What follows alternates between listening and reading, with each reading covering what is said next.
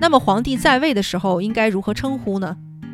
宋朝当面称为圣上、陛下、殿下等，在外提起来都说是今上，当今皇上的意思。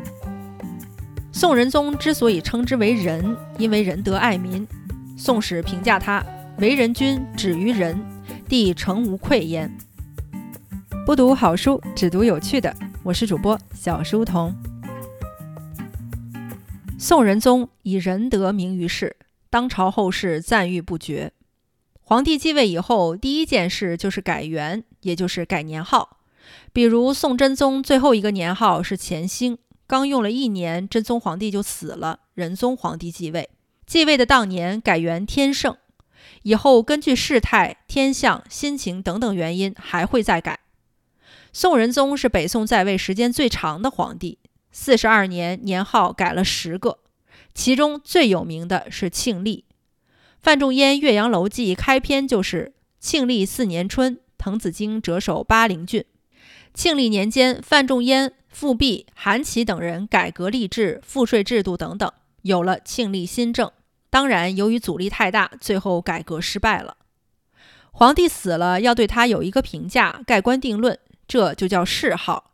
比如宋仁宗的谥号是体天法道、极公全德、神文圣武、睿哲明孝皇帝。谥号由宰相率领翰林院一起研究概括起草，反复审核，最终由继任皇帝确定。皇帝死了之后，要做个牌位，送入祖庙供奉。这个牌位叫做庙号，赵匡胤的庙号是太祖，赵光义的庙号是太宗，赵恒的庙号是真宗，赵祯的庙号就是仁宗。祭祖的时候常说列祖列宗如何，这里说的就是庙号。皇帝死了之后埋在单独的陵墓区，宋太祖赵匡胤的陵墓叫永昌陵，宋太祖赵光义的陵墓叫永熙陵，宋真宗赵恒的陵墓叫永定陵。宋仁宗赵祯的陵墓叫永昭陵，主持修建陵墓的官员叫做山陵使。那么皇帝在位的时候应该如何称呼呢？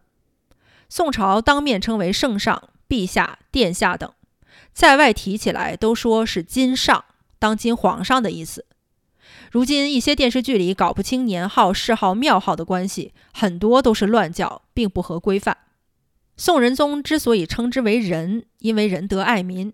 宋史评价他为人君，止于仁，帝诚无愧焉。邵伯温在《邵氏文鉴录》里说，宋仁宗死了以后，昭发天下，洛阳军民以至妇人孺子，朝夕东向豪气，纸烟蔽空，天日无光。京师罢市相哭，数日不绝。虽乞丐者与小儿皆焚纸钱，哭于大内之前。甚至巴蜀乱山中见汲水妇人，亦载白纸行哭。可见这位仁宗皇帝多么得民心！一次雷震暴雨，民间灌漫，仁宗皇帝衣冠焚香祭拜上天，退至后宫静坐思过，反宫自省。这时造办处送来了一座七宝枕屏，极尽奢华。仁宗皇帝直接拿起来就摔碎了，并告诫以后不得造制奢侈品。宋仁宗一度宠幸张贵妃，有一天在他房里看到一件定州红瓷器。那在当时是极为奢侈的高档用具。仁宗追问哪儿来的，贵妃只好如实说出是大臣王拱辰送的。仁宗大怒，常戒辱，勿通臣僚馈送，不听何也？直接就用手里所持祝福碎之。张贵妃愧谢不已，很久才算过去。还有一次元宵节，仁宗在端门设宴，贵妃陪侍在侧。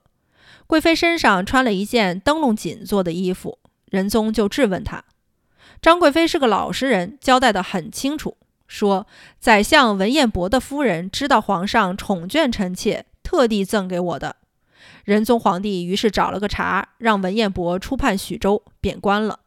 仁宗皇帝自律很严，有一天早起对身边近臣说：“我昨天晚上睡得不太好，有点想吃烧羊肉了。”侍臣就问：“怎么不降旨让下边准备送上来呢？”仁宗如此回答：“我之前听闻宫里每每想要什么，外面就以此为例。